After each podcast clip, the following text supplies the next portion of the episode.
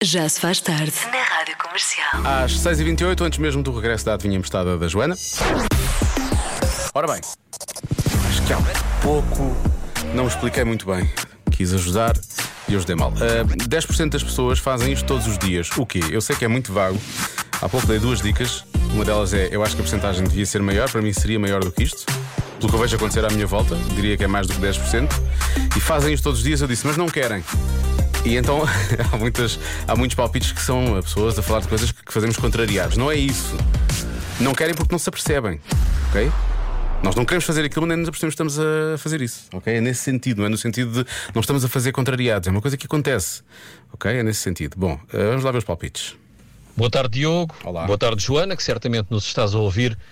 Algures numa praia longínqua a gozar essas merecidas férias. Coitada, as coisas estavam um bocadinho nublado. Ela foi à praia e foi para casa. Foi isso que ela pôs nas stories.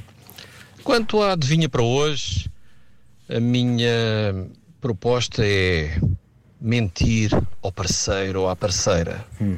Beijinhos e abraços, Paulo Gonçalves. Ele diz isto com um ar muito dramático, não é mentira ao parceiro, é parceiro. E depois com um ar muito feliz. Beijinhos e abraços, era mesmo isso que eu queria dizer. Ahm, obrigado, Paulo. Ah, há pelo menos 10% das pessoas que vão às compras todos os dias que não se conseguem organizar, diz a Filomena. Ah, mais pessoas que falam sozinhas. Podia ser realmente Joana Azevedo.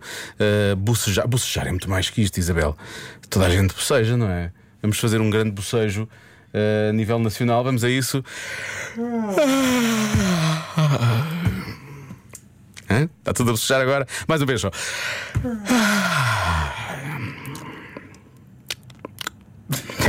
10% das pessoas esquecem-se do telemóvel em casa. Eh, É o palpite da Cláudia. Mais. Se a resposta for roer as unhas, prometo deixar de roer as unhas. Pronto, ok. Há aqui um palpite, ao mesmo tempo uma promessa. Portanto, isto pode, pode correr bem. Mais palpites. Boa tarde. Diogo. Cheguei a baixar aqui a rádio. Aí está.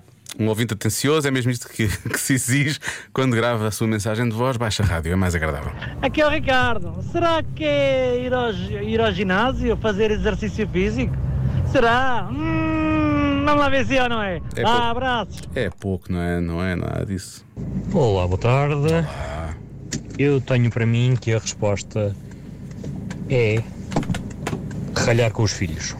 Ninguém quer, mas, Mas fazem, acabamos mas por tem que ser, fazer, tem que ser? Às vezes, inevitável. pois.